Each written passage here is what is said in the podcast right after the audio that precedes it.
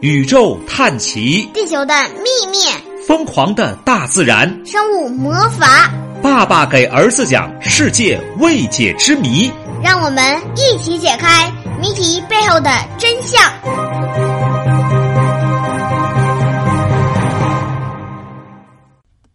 各位小同学好，爸爸给儿子讲世界未解之谜又来了，我是光头老爸。呃，我是王北浩。今天讲的故事叫伊拉克飞机外飞之谜。伊拉克是个地方啊，这个战机啊是就是天上打仗用的，外飞就往外飞。咚咚咚咚。一九九零年八月二号，伊拉克军队入侵科威特，推翻科威特政府，并宣布吞并科威特。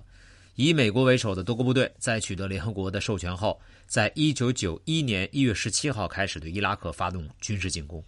多国部队重创了伊拉克军队。一九九一年二月，多国部队最终获胜啊！伊拉克从科威特撤军，这就是海湾战争啊！这这个事情很多人都知道了。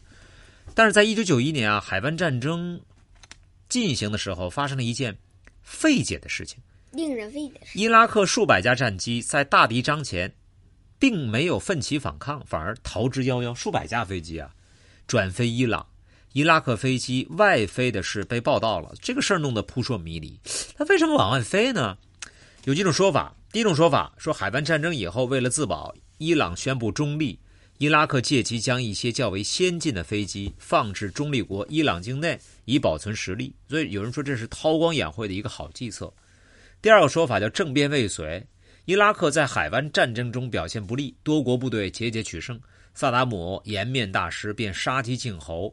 将两名空军司令以防空不利的罪名处决，一些原属于这两位司令手下的空军将领和飞行员随即发动政变，但是没有成功。政变败露之后，牵扯到一些部分官员，便驾机外逃，寻求政治避难。